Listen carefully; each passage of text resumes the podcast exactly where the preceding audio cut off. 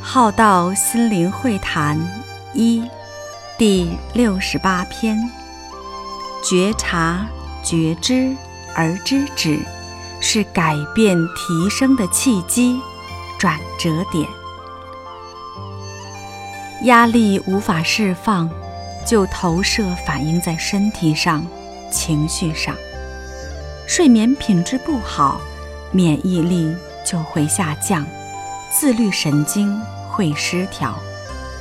医道言，病不会来找我们，都是我们将它找来。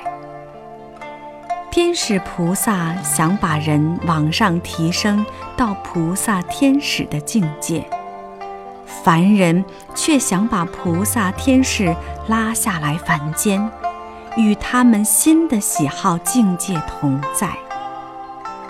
朋友劝你生活要有规律，回归身体的规律，但你却用着自己的不规律，拉着你的朋友，而使他人也不规律。所以，想要成为别人的好环境时，自己的心要够强大，生命够规律，否则心随境转。被众生渡走了。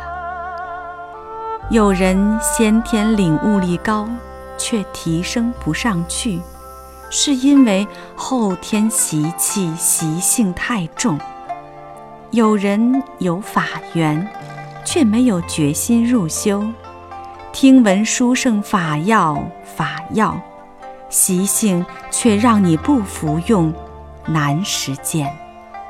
所以。